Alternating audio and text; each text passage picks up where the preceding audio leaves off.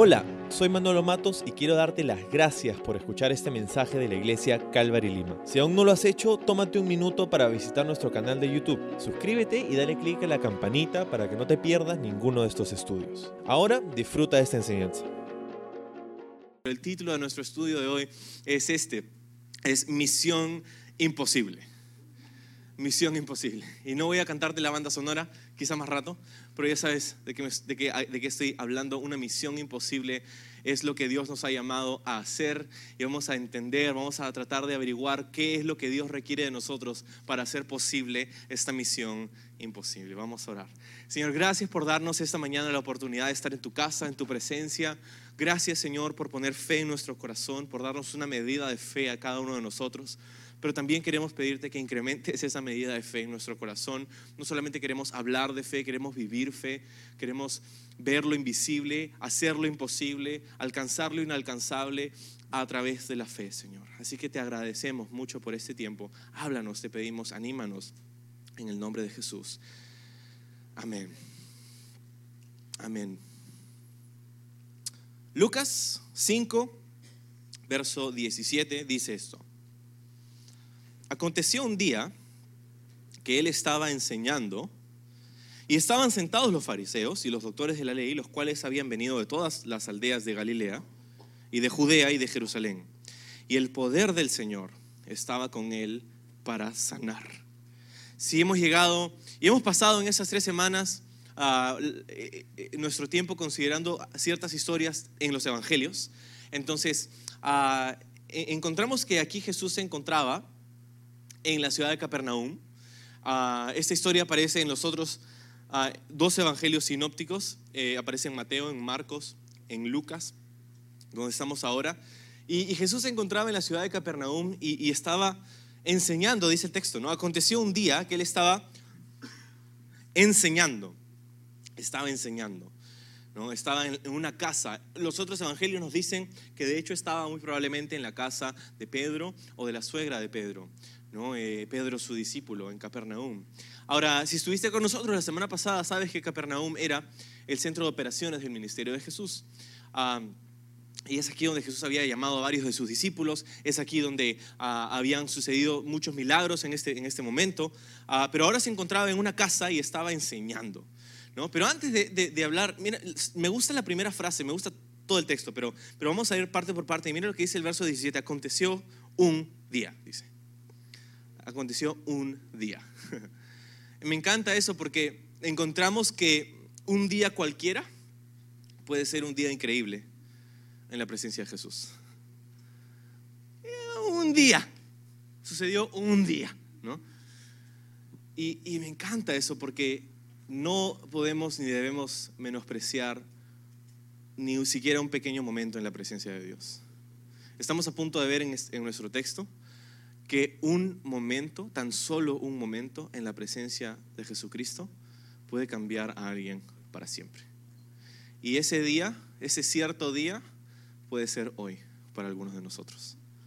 Porque Jesús está entre nosotros, está con nosotros, está hablándonos, está enseñándonos. Lo mismo que estaba haciendo en esa casa, está haciendo con nosotros.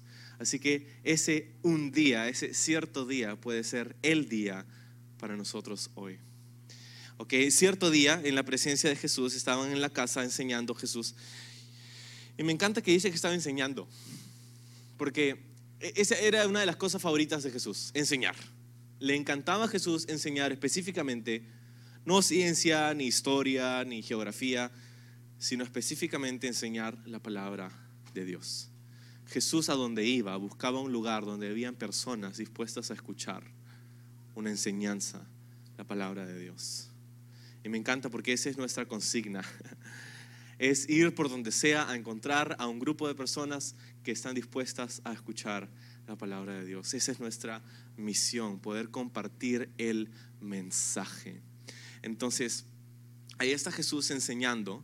Ojo, este es un pasaje increíble porque es un pasaje que nos habla acerca de un milagro. Es un milagro que ocurre en este texto. Sin embargo, lo primero que vemos que, sucede es que Jesús estaba, ¿qué estaba haciendo? ¿Estaba haciendo milagros? No, estaba enseñando.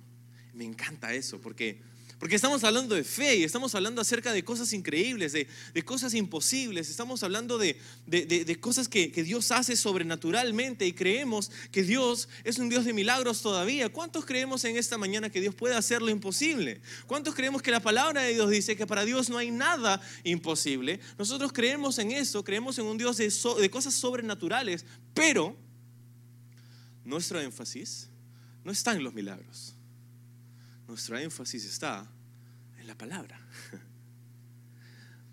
Porque verás, la, razón, hay, una razón por la que Jesús no solamente iba haciendo milagros a la derecha y a la izquierda. Cuando él hablaba acerca, él dio una parábola una vez acerca de un sembrador. Salió el, el sembrador a sembrar semilla. Y el sembrador en la parábola de Jesús, de manera indiscriminada, botaba la semilla por acá y por allá. Parte de la semilla cayó por acá, parte de la semilla cayó por allá no había cuidado de dónde caía la semilla, simplemente la repartía por acá y por allá. Pero en esta parábola, la semilla no es un milagro. Jesús no andaba repartiendo milagros a la derecha y a la izquierda, por aquí y por allá, a ver si le cae. Y tú tienes un milagro, y tú tienes un milagro, como esos programas de, de, premios, ¿no? Este, en Estados Unidos hay un talk show de una señora que se llama Oprah, y, todo y siempre que van en su audiencia, siempre reciben cosas, ¿no? Este, abajo de tu silla hay un libro, y para ti hay un libro, y para ti hay un libro, como para ti esto, para ti. Jesús no andaba repartiendo milagros. Jesús andaba enseñando la palabra de Dios, y los milagros seguían. Ese es nuestro énfasis. Nosotros no andamos persiguiendo milagros, andamos persiguiendo la presencia de Dios. La palabra de Dios, escuchar su voz. ¿Por qué? Porque cuando hacemos eso, Hebreos 11 nos dice que la fe viene por el oír y el oír la palabra de Dios. Y cuando oímos la palabra de Dios, se genera y se despierta en nosotros este gigante de la fe. Y Dios entonces puede hacer milagros y Dios entonces puede hacer cosas increíbles. Pero no es porque buscamos los milagros, es porque buscamos su presencia. Entonces, eso es lo que estaba pasando. Jesús estaba enseñando y en eso algo increíble sucede. Dice el, final del verso 17, dice que el poder del Señor estaba con él para sanar. ¡Wow! El poder del Señor. ¿Qué tal frase, no? Me encanta esa, esa, esa manera de ponerlo. ¿no? El poder del Señor estaba con él para sanar. Él estaba dispuesto a sanar ese día. Pero me encanta esa frase porque esto nos hace considerar que en este día había un poder especial disponible para la gente. En este cierto día, en este un día que aconteció, ahí estaba Jesús dispuesto a hacer algo sobrenatural. Pero esto quiere decir que si es digno de notar que en este día había un poder especial disponible, quiere decir que quizá habían otros días donde este poder no estaba disponible. Si, si esto estaba disponible todo el tiempo y para cualquiera, entonces no tendríamos que notar que el poder estaba ahí, porque siempre hubiera estado ahí.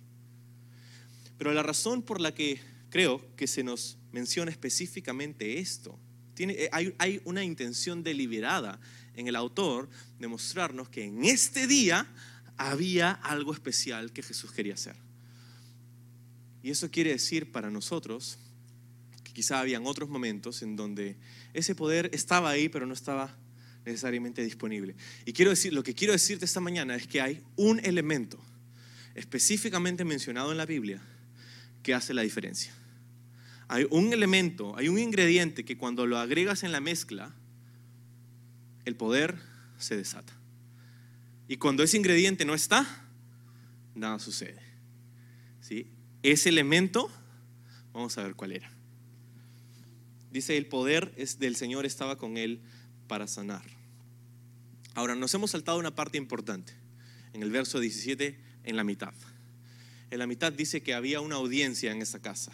¿Quiénes eran los que conformaban la audiencia que estaban pues escuchando a Jesús enseñar? Eran ¿quiénes? Los fariseos y los doctores de la ley. ¿Quiénes eran estas personas y de dónde habían venido? Bueno, habían venido de, se nos dice en el texto, de Galilea, Ok, están en Galilea, entonces no muy lejos, pero luego dice de Judea y Jerusalén, que está más lejos. Está en el sur, Galilea está en el norte, donde está Capernaum en el mar de Tiberias, o en el mar de, el mar, de Galilea. Y luego en el sur está Jerusalén y Judea. Y para llegar de Judea a Galilea era un viaje, e, e, era, era tenías deliberadamente, tenías que ir, era un viaje. O sea, hoy día tú llegas en media hora en carro, o una hora. Pero en esos días pues tenías que caminar, eran varios kilómetros, decenas de kilómetros que tenías que caminar y no había otra forma de transporte. Entonces, habían llegado desde Jerusalén estos fariseos y doctores de la ley. Ya sabemos de dónde vienen, pero ¿quiénes eran los fariseos y quiénes eran estos doctores de la ley? En, resumen, eran personas que conocían la ley de Moisés, o sea, la Torá, al derecho y al revés. Eran personas que desde muy pequeños se habían memorizado grandes partes de la ley. Eran personas que, sabían citar versículos y, decían acá y comenzaban a, citar un versículo y no paraban por como media hora porque se sabían todo el libro. Era una, cosa impresionante. Y la gente era muy, estaba muy impresionada por el conocimiento de estas personas. ¡Wow! Se saben la ley al derecho y al revés. Mucho como cuando hoy sucede algo similar, ¿no? Hay personas que tienen una capacidad de retención impresionante y se memorizan versículos y versículos y versículos. Yo no tengo esa capacidad, pero sí tengo apuntes. Entonces, y no es que no hacemos un esfuerzo de memorizar la escritura, definitivamente es tan importante la memorización bíblica, pero hay, hay ciertos niveles de habilidad que vienen eh, por defecto en cada uno de nosotros y, la habilidad de la memorización mm, no vino en, en mí en mi frasco, ¿no? Este, entonces, pero esas personas sí, se, sabían, se sabían al derecho y al revés la, la Torah, ¿sí? Ahora, yo no sé tú, pero si yo fuera Jesús, yo estaría un poco intimidado. Imagínate que a tu estudio bíblico, tú te has preparado así todo el día, ah, has estudiado ya. Pero a tu estudio bíblico van pues los doctores de la ley, dice ahí, ¿no? Van ahí los teólogos, ahí está este Spurgeon, ahí está Calvino, ahí está este, ¿no? este Lutero, todos los, los, doctores de la ley, ahí están, ahí escuchándote, diciendo, mm, a ver, vamos a escuchar lo que tiene que decir este pata. ¿no? Ok. Y ese es exactamente lo que estaba pasando. Ahora Jesús no está intimidado, Él es Jesús. Pero ese es el ambiente en el que estaba. Ah, estaban ahí tratando de ver, ah, a ver qué tiene este Jesús para decir, a ver, vamos a ver en qué lo podemos agarrar. Este nazareno, ¿verdad?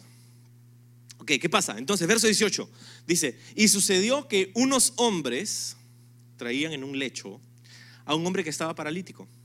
Procuraban llevarle adentro y ponerle delante de él. Pero, no hallando cómo hacerlo a causa de la multitud, subieron encima de la casa y por el tejado le bajaron con el lecho, poniéndole en medio delante de Jesús. ¿Okay? Entonces, en medio del estudio bíblico, hay unos hombres, amigos de un hombre paralítico, que habían decidido ese día traer a Jesús a su amigo. Habían decidido ese día llevar a su amigo en su lecho, en su camilla, a Jesús. Ahora, no sabemos mucho de este hombre paralítico. Estaba tendido sobre una camilla, obviamente no podía caminar. No sabemos su edad, pero sí podemos pensar en su condición, ¿no? Hoy día vivimos en una cultura que ha desarrollado ciertas leyes para tratar de favorecer a personas con ciertas discapacidades físicas. Tenemos asientos reservados, tenemos rampas de acceso, tenemos sillas de ruedas, ahora sillas de ruedas con motores eléctricos que están un poco más baratos ahora. Y, y hay, una, hay una ventaja que este hombre no tenía por simplemente vivir en el primer siglo. No habían rampas de acceso porque no habían rampas en esos días. No, no, no habían asientos preferenciales porque, bueno, tampoco había muchos asientos que digamos. ¿no? Este, y, y entonces, ¿qué pasa? Que este hombre estaba completamente a la merced de personas que tuvieran en su corazón el poder ayudarle. Este hombre no se podía movilizar fácilmente por sí mismo no tenía una silla de ruedas, tenía un lecho. Lo que quiere decir es este, lecho, esta camilla, simplemente era echada ahí, es ahí donde se postraba, probablemente a pedir limosnas, porque al no poder caminar no podía trabajar y si no podía trabajar no tenía dinero para comer. Entonces este hombre no podía trabajar, no podía comer, no podía hacer nada prácticamente para valerse por sí mismo. Esa era la vida que había llevado esta persona. Una vida dura, difícil, ¿verdad? Muy difícil. Lo que quiere decir que este hombre tenía una necesidad apremiante. Y sus amigos lo sabían. La necesidad era de que Jesús haga algo milagroso con sus piernas, que le devuelva la capacidad de caminar. ¿Verdad? Eso es lo que sus amigos creían que Jesús podía darle. Y aquí está la frase importante.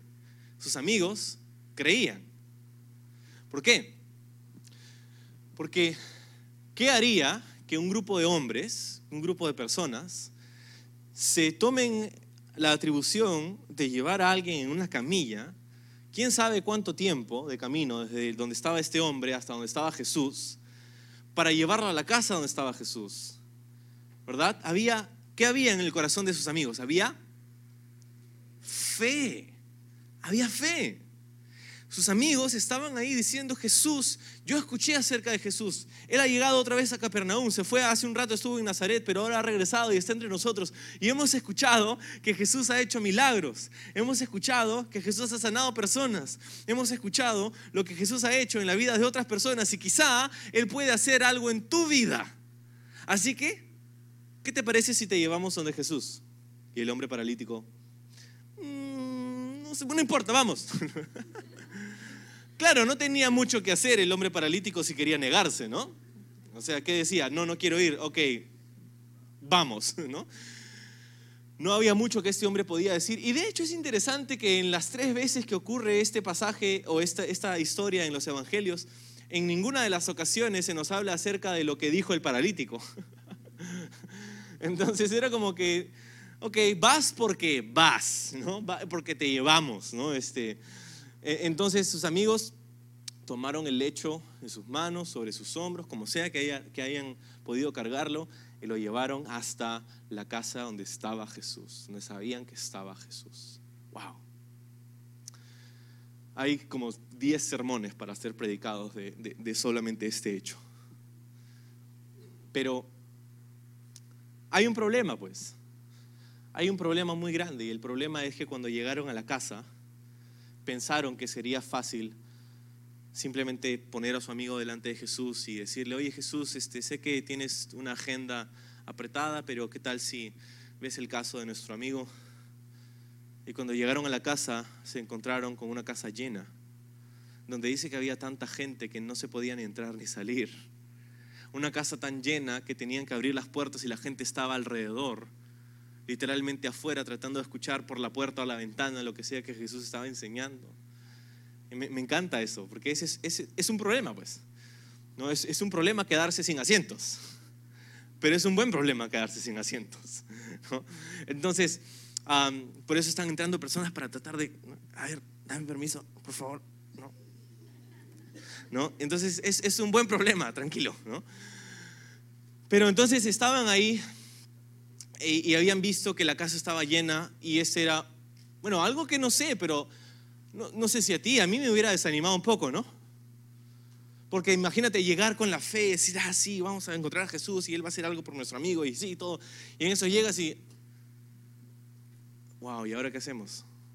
No podemos, bueno, ¿qué hubiera pasado? Muchos de nosotros hubiéramos reaccionado así. Hubiéramos dicho, hubiéramos mirado a nuestro amigo, bueno, piña, pecholito. No es tu día. Ya será otro día.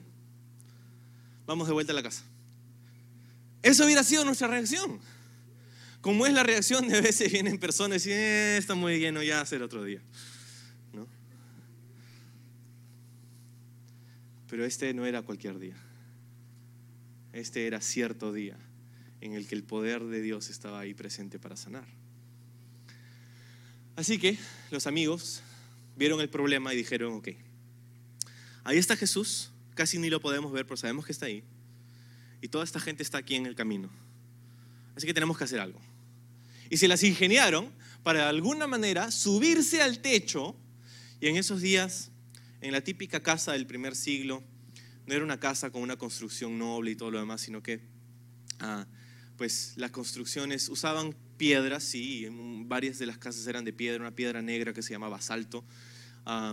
y, sobre estas paredes de piedra ponían unos techos y los techos de las casas tenían unas vigas centrales sobre los cuales depositaban varias capas de caña y barro.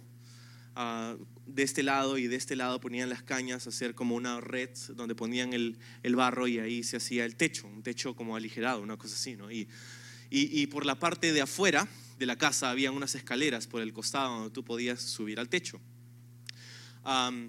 entonces los amigos dicen, ok, ahí hay escaleras, tenemos un amigo paralítico, tenemos que subirlo. Entonces, de alguna manera lo agarran con su lecho y lo suben. Imagínate, o sea, mientras todo esto estaba pasando, Jesús estaba enseñando, ¿no? Estaba conversando, enseñando, y los amigos entonces están subiendo, y en eso son los pasos, ¿no? Están subiendo, ¡ay! Y se tropieza uno y se golpea el pie, ¿no? ¡Ah, oye, espérate, espérate, ya sube, bro, cuidado! Y el paralítico se golpea la cabeza porque no estaba mirando, ¡Ah, oh, cuidado, peso, cuidado, hoy, ¿no? Y, entonces. Entonces todo eso está pasando y están escuchando el ruido, pero de pronto se hace peor la cosa. Porque una vez que llegan al techo, dicen, ya, ¿y ahora qué? ya lo subimos, ¿y ahora qué hacemos? Tenemos que bajarlo, todo lo que sube tiene que bajar. Pero en este caso no hay hueco, no, no, no podemos hacer nada. Y, y entonces los otros evangelios nos dicen que comenzaron a ahorgar un hueco en el techo y, entonces, no sé si hubieran tenido las herramientas apropiadas, no hubiera sido súper difícil hacer un hueco en ese tipo de techo, pero tomaba cierto trabajo. Entonces tenías que tomar, no sé, unas piedras y tratar de raspar y cortar un poco las cañas y mm, pegarle un poco para que se partan. Y, entonces imagínate hacer ese hueco en el techo y, Jesús está enseñando y de pronto el polvo, ¿no? comienza a caer, ¿no? Y de pronto suena y comienza a, ahí están tratando de hacer el hueco y todo lo demás y, y, están, y, y, comienza a caer piedras, ¿no? Comienzan a caer piedras y de repente le cae a uno en el hombro, Ay, ¿qué está pasando? ¿no? Entonces toda la gente distraída y Jesús, yo, yo, esa es mi teoría, yo creo que Jesús simplemente continuó con su estudio bíblico.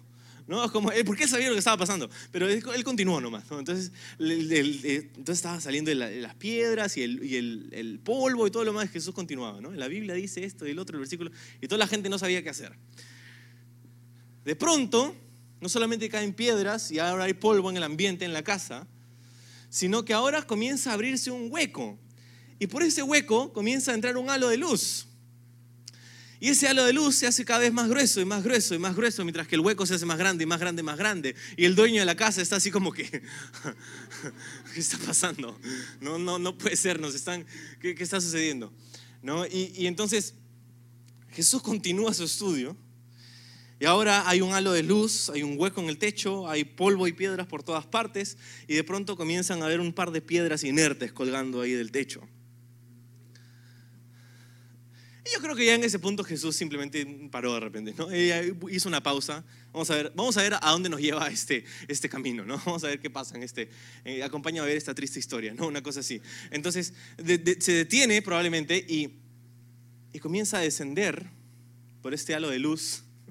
Parecía una película de aliens, una cosa así, ¿no? Que bajaba. Mm, bajaba con su lecho, no sé cómo habían hecho los amigos, habían agarrado unas sogas que probablemente encontraron en el techo, lo amarraron, comenzaron a descenderlo con un tipo de polea o algo así, de repente tratando de hacer contrapeso, como sea que lo hayan hecho. Descendieron a su amigo por el hueco en el techo y cayó a los pies de Jesús. Y me, y me puedo imaginar qué papelón y qué vergüenza hubiera sentido este hombre paralítico. Número uno, nunca le pedí a mis amigos que me traigan. Número dos, no sé qué estoy haciendo aquí adelante. Número tres, no puedo salir corriendo. Y, ahora soy yo el, culpable de que todos me están mirando con, cara molesta y, y acabo de interrumpir a Jesús en un estudio bíblico. Jesús simplemente lo miraba. Y los amigos con una cara de emoción, ¿no? Mirando lo que iba a pasar, mirando a Jesús y a su amigo, ¿no? Y, entonces dice, en el, verso, en el verso 20, dice, al ver él, Jesús, la fe de ellos, ¿quiénes eran ellos? Los amigos. Le dijo, hombre, tus pecados te son perdonados. Wow. Entonces Jesús mira al hombre, probablemente completamente desconcertado, avergonzado, rojo como un tomate. Y, y, mira a sus amigos y mira el rostro de sus amigos. Dice el texto, al ver la fe de ellos, le dijo al hombre, tus pecados te son perdonados. Ahora, esto para, esta frase para nosotros suena súper chévere, ¿no? Suena súper, wow, espiritual, suena como que hubiera un tecladista atrás con unos pads, ¿no? Ah, y, entonces este, y, hay el humo del polvo, ¿no? No es la máquina de humo, es el polvo que está así, ¿no? Y el halo de luz, entonces eran los rayos de las luces beams, entonces, wow, era un servicio así súper, así, bien, bien emocional, ¿no? Y le dice, hombre, dice, tus pecados se son perdonados. Y hay un rever en el micrófono de Jesús, ¿no? Ados, ados, ados, ados, ¿no?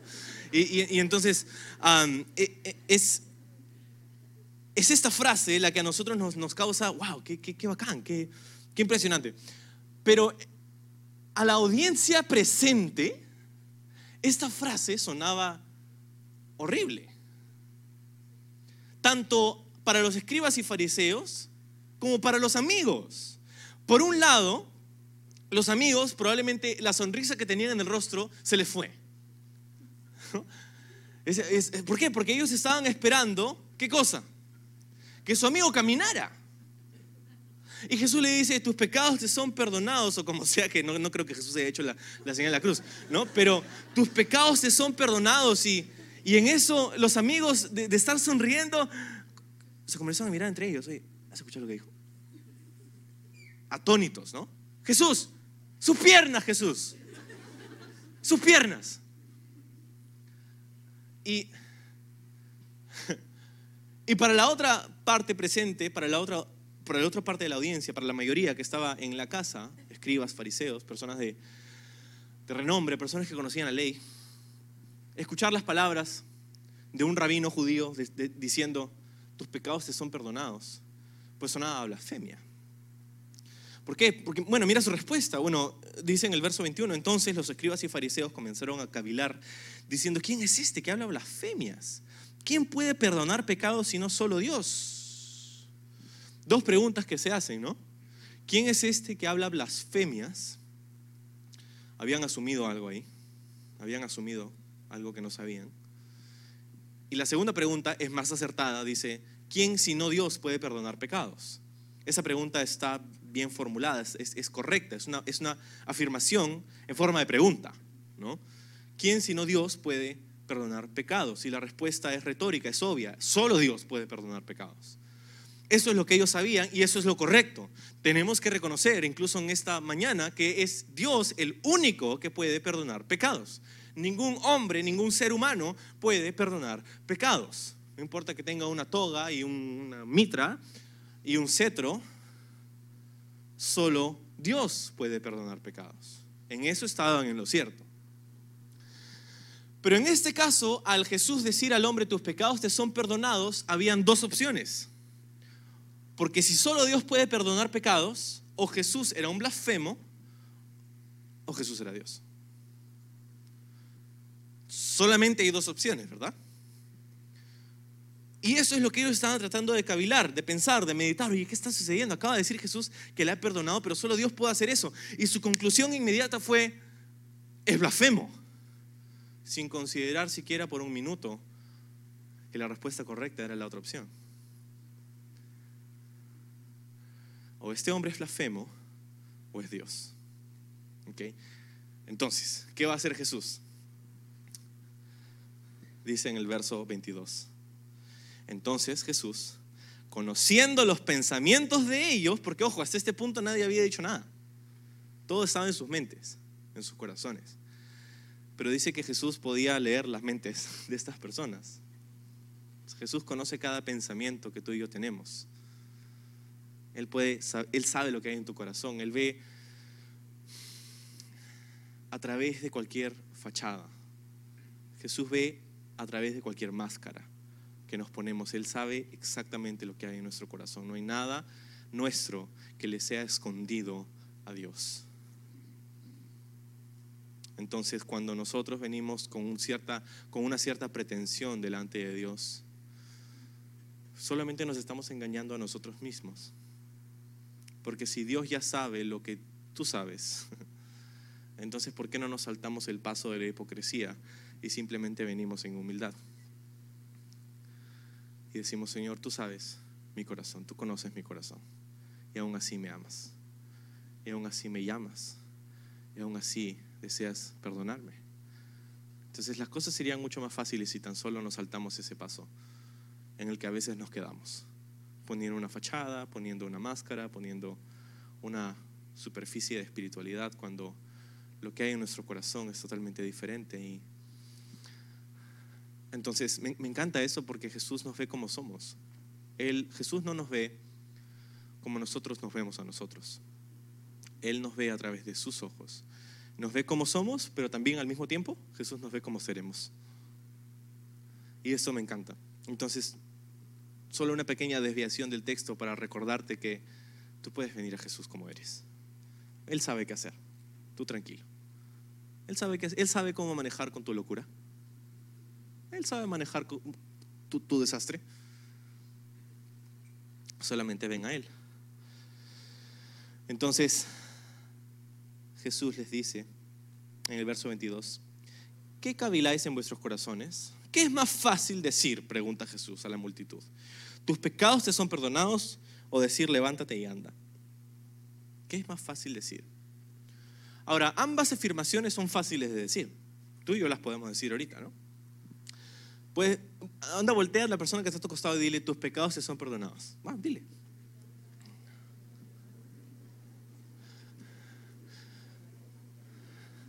Muy bien, ya lo hiciste, bacán.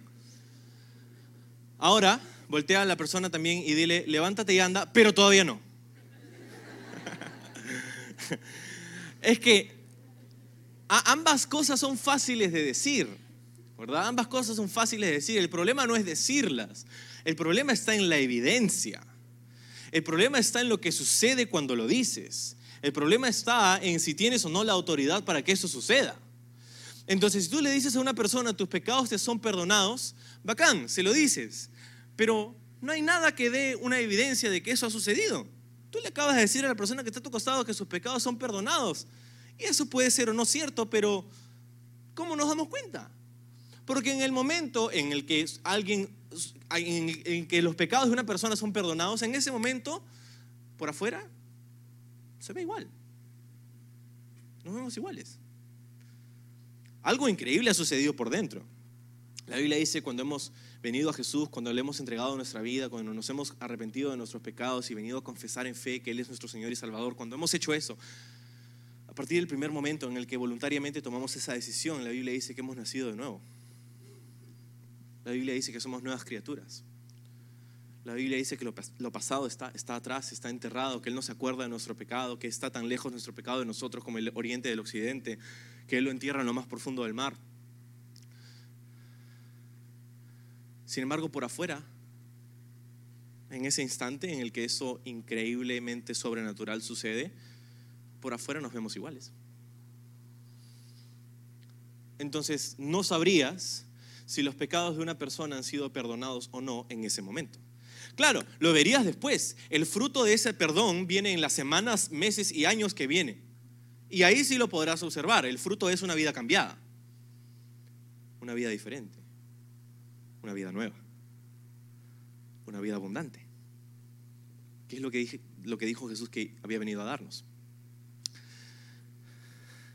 Pero en ese momento, en ese momento sigue siendo igual, sigue siendo el mismo, por afuera. Pero si tú le dices a alguien, levántate y anda, y es de hecho una persona que físicamente no se puede levantar y andar, pues si esa persona no se levanta y anda, entonces tú quedas como un charlatán. Porque hay una evidencia inmediata de que eso no sucede. Pero si tú a un paralítico le dices, levántate y anda, y él se levanta y anda, esa es una evidencia inmediata de que la persona, Jesús, tiene un poder sobrenatural que nadie más tiene. Entonces,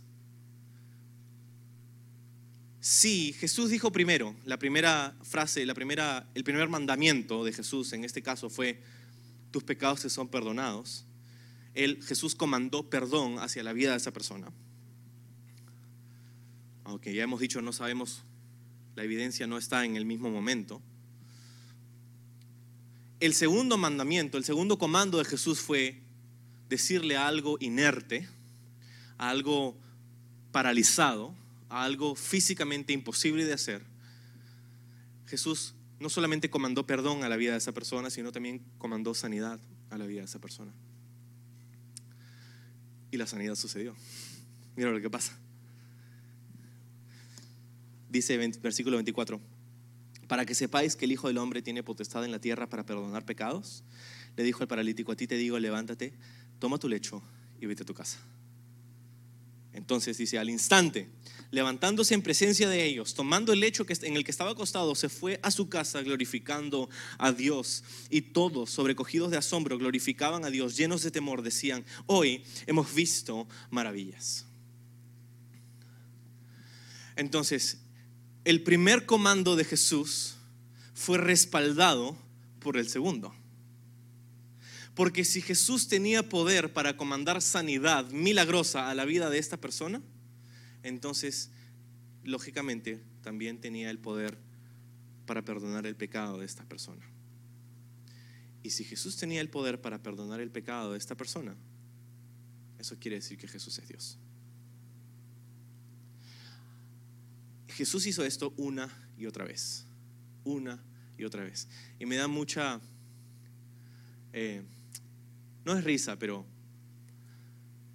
me parece tierno cuando personas vienen y dicen que Jesús nunca dijo que Él era Dios. Ay, no has leído la Biblia, ¿no? Me causa ternura. Porque esa fue la razón por la que lo crucificaron. Porque los judíos dijeron, Él, siendo hombre, se hace Dios. En otras palabras, la audiencia del primer siglo había entendido el mensaje fuerte y claro simplemente que no lo creyó. Y eso es lo que se llama incredulidad. Y ese es el primer punto de tres que tengo para acabar. El primer punto de tres es este. La incredulidad te va a impedir recibir y experimentar ciertas bendiciones especiales de Dios. Es un poco largo, pero te lo voy a repetir. La incredulidad te impide experimentar ciertas bendiciones especiales de Dios. ¿Cómo así? Bueno, no pasó en este momento, pero fue unos, unos días antes de que Jesús llegara a Capernaum. Él había estado en Nazaret. Y no tienes que voltear ahí, pero en Marcos 6, Jesús había hecho lo mismo que había hecho aquí en Capernaum, había ido a la sinagoga de Nazaret un día de reposo, había abierto el pergamino de Isaías, había leído un, pasaje de Isaías y dijo, al leer este pasaje que decía, Dios me ha enviado, me ha ungido para predicar las buenas noticias, ah, me ha ungido para, dar libertad al cautivo, para sanar al, enfermo, para dar vista al ciego, para que el cojo camine. ha, leído un pasaje de Isaías y luego cierra el pergamino y dice, esta escritura a la audiencia, esa escritura se ha cumplido delante de tus ojos hoy día. Uf, imagínate. Y toda la gente estaba así como, ¿Cómo puede ser si este es el carpintero? Estaba en Nazaret, acuérdate. Nosotros lo hemos visto crecer, sabemos quién es su papá, su mamá. Bueno, no sabemos quién es su papá, sabemos quién es su mamá, conocemos a sus hermanos. Este, y viene acá, ¿quién le ha dado? ¿Quién se ha creído? Y todos estaban pensando. Y Jesús dice, ok, claro, es cierto, porque es evidente que el profeta no tiene gloria en su propia tierra, en su propia casa. Y dice en Marcos 6, dice esto, y no pudo hacer allí, eso es en Nazaret, ningún milagro, salvo que sanó a unos pocos enfermos poniendo sobre ellos las manos y estaba asombrado de la incredulidad de ellos. La semana pasada veíamos un texto en el que Jesús se había asombrado de la fe de un centurión. Y la única otra vez que encontramos que Jesús se asombró fue no ante la fe, pero en este caso ante la incredulidad.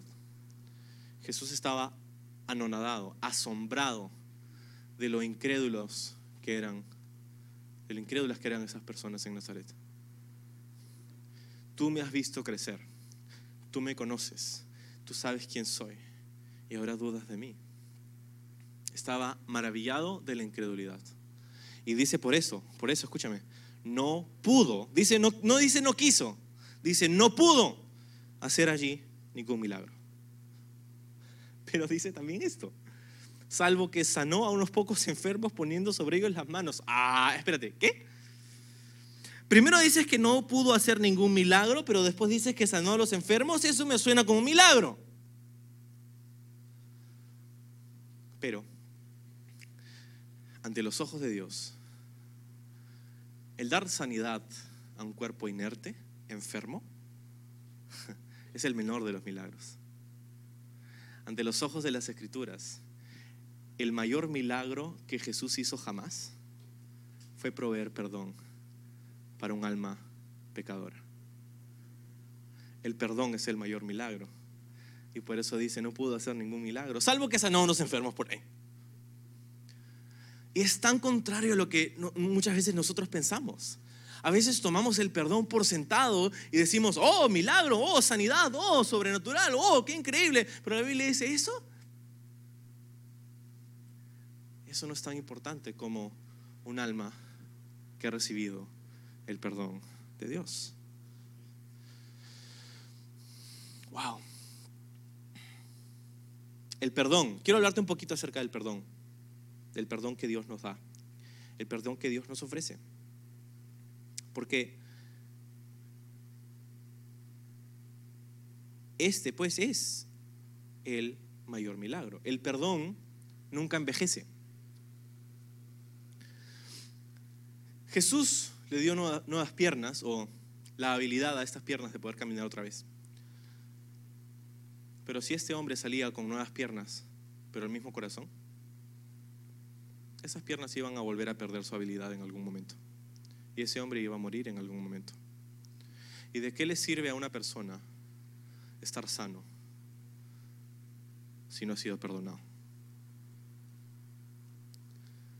Entonces Jesús trata con la necesidad más grande, que es el perdón, y lo hace primero. Por eso le dice, hijo, tus pecados te son perdonados. Y luego le dice, ok, levántate y anda.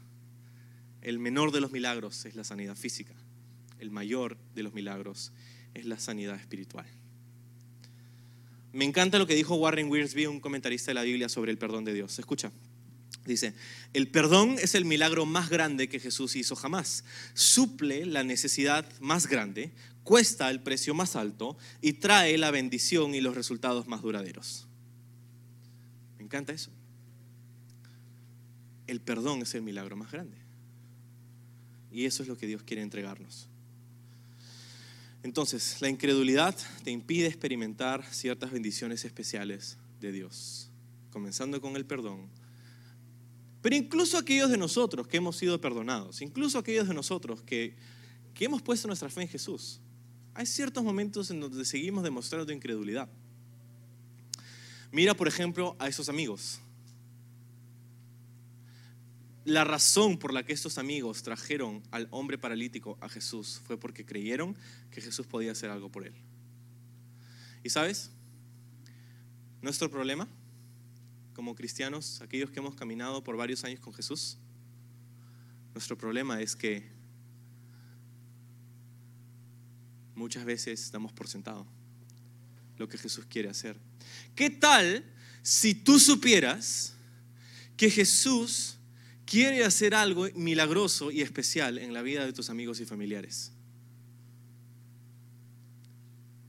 Verás la razón por la que muchas veces dejamos de invitar a nuestros amigos a nuestra familia, a que conozcan a Jesús, a que vengan a la iglesia. No es necesariamente porque tenemos vergüenza o, pensamos que nos van a mirar mal o que nos van a rechazar, pero quizá la razón de fondo es porque no creemos que Jesús quiere hacer algo en sus vidas. Porque si supiéramos que Jesús está literalmente ansioso, si pudiéramos decirlo así, por hacer algo en la vida de nuestros amigos y familiares, ¿no desearíamos nosotros ser los instrumentos para acercarles a Jesús?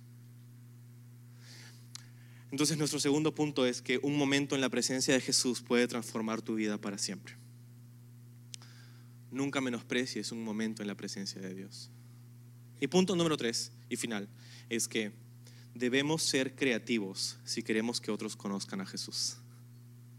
Debemos ser creativos si queremos que otros conozcan a Jesús. Un hombre paralítico no fue un impedimento. Ellos dijeron, ok, no puedes caminar, nosotros te cargamos. Ok, llegaron a la casa, había mucha gente, no puedes escuchar, nosotros te subimos al techo. Ok, no puedes bajar porque no hay hueco, nosotros hacemos el hueco. No te podemos tirar porque te va a ir peor, nosotros te bajamos así despacito, ¿no? Si queremos que nuestros amigos y familiares conozcan a Jesús, necesitamos encontrar maneras creativas de presentárselo. y eso es exactamente lo que estamos orando para hacer el próximo año. Tenemos recursos, tenemos tecnología, tenemos disposición en nuestras manos. Y queremos y necesitamos buscar maneras creativas de traer a la gente a Jesús.